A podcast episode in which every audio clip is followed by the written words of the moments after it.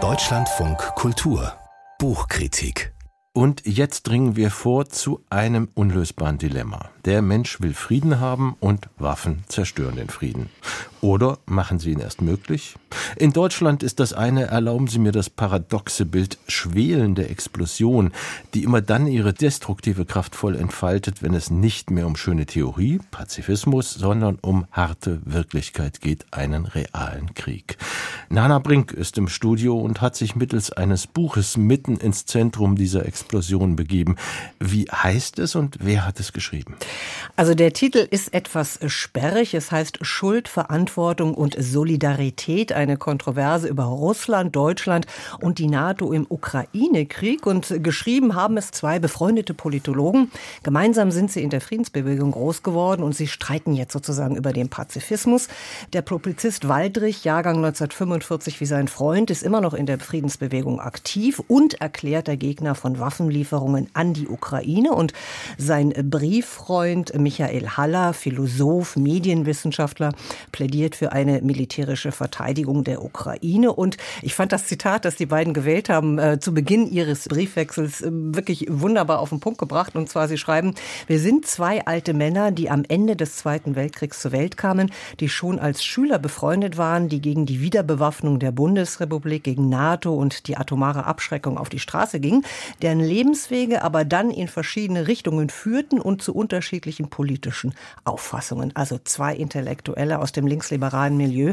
Ein Gespräch vielleicht stellvertretend für diese Generation. Was ist der Aufhänger? Gibt es einen Startpunkt für diese? Also war das der Beginn des Krieges oder kam das später? Na, es war nicht der Beginn des Krieges, sondern man muss ganz ehrlich sagen, sie machen es fest an dem Manifest für Frieden. Das kennen wir ja, Sarah Wagenknecht, alles Schwarzer und die darauffolgende Demonstration im Februar 2023 in Berlin. Und daran knüpften sich sozusagen ihre ja, Leuchtmittel, die sie entfalten wollten, wie sie auch schreiben. Ja, das ist ganz toll. Unsere Leuchtmittel sind Erfahrungen, Erwägungen und frische Gedanken. Jetzt bin ich so gespannt auf die frischen Gedanken. Das habe ich ehrlich Debatte. gesagt auch gedacht. Erstmal dachte ich mir der Titel, oh, oh, oh, oh, weia, weia, aber dann kamen die Leuchtmittel. Also um es jetzt mal ganz ehrlich zu sagen und keine falschen Erwartungen zu wecken, es sind schon sehr altbekannte Muster und Argumente, die sie austauschen. Sehr klug, wobei man sagen muss, dass Hans-Peter Waldrich doch sehr in dem Muster der Argumentation vieler linksliberaler Pazifisten verharrt, während Haller doch schon sehr originell irgendwie argumentiert. Und vielleicht kann ich mal ein Leuchtmittel nehmen, das fand ich so wirklich einen sehr originellen Gedanken, den auch Haller irgendwie etwas ausführt.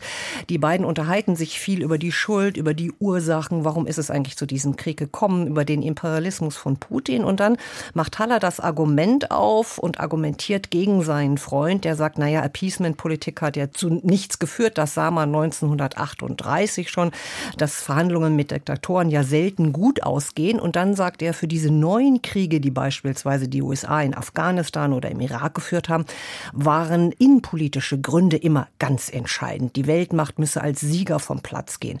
Dem eigenen Volk, und da zieht er jetzt eine Verbindungslinie zu Putins Absichten, müsse klargemacht werden, dass man sich gegen die Achse der Bösen zur Wehr setzen muss. Also die USA mit ihrem Krieg gegen den Terror und Russland gegen die bösen Westmächte, die den Untergang der Heiligen Russ wollen. Das fand ich einen ganz originellen Gedanken. Das schließt den klassischen deutschen Pazifismus insofern dann aus, weil der kann ja da gar nicht eingreifen. Und genau das ist ja dann auch interessant, weil die Briefe von Haller werden immer länger und die Briefe von Wallrich zum Beispiel immer kürzer.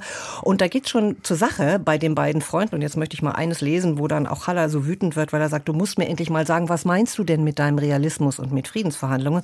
Und dann sagt er, ihr Anti-Atomkriegspazifisten macht es euch verdammt einfach. Ein Podium aufbauen, große Spruchbänder aufspannen, einige tausend Leute anlocken und mit großen Gesten die fast schon vergessene Atomangst herbeireden. Apokalypse. Du merkst es, ich kann hier meine zur Verbitterung gefrorene Verwunderung über eure realitätsentrückte neunmal Klugheit nicht verschweigen. No, das klingt ja ganz schön saftig. Deutlich. Also es ist deutlich und es ist auch Emotion drin. Es gibt aber, habe ich beim Durchblättern entnommen, in dem Briefwechsel auch jede Menge Medienschelte. Noch ganz kurz dazu. Wie kommt es dazu? Haller war ein Medienprofessor. Muss man sagen, 25 Jahre lang. Und das ist eigentlich, finde ich, das Originellste und Interessanteste wirklich an diesem Briefwechsel.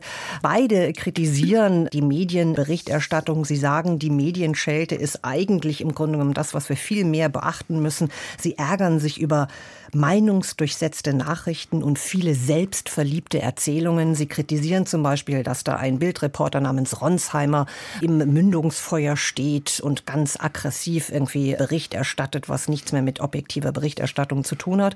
Und was ich auch sehr interessant finde, dass Sie sagen, es wird eigentlich nicht über das eigene informiert, dass nämlich beide Seiten eigentlich massiv PR-Mittel einsetzen, um die öffentliche Meinung zu manipulieren. Und dann noch ein Zitat. Beide Kriegsparteien, die NATO-Staaten wie auch Russland mit seinen Waffenimporten, nutzen den Krieg längst als ein Real-Life-Testgelände für neue Waffensysteme, zum Beispiel Drohnen. Also das klingt danach, dass auch wenn meine Position innerlich total festgefahren ist, ich von dem Buch profitieren könnte. Unbedingt. In den originellen Leuchtmitteln, zumindest von einer Seite und in der Medienschelte. Vielen Dank. Lana bringt ein Buch lesen wegen der Medienschelte und das empfehlen wir über die Medien. Das tun wir, so souverän sind wir. Wir sprachen über Schuldverantwortung und Solidarität, eine Kontroverse über Russland, Deutschland und die NATO im Ukraine-Krieg, ein Briefwechsel von Michael Haller und Hans-Peter Waldrich, erschienen im Kölner Herbert von Halem Verlag, 282 Seiten, 21 Euro.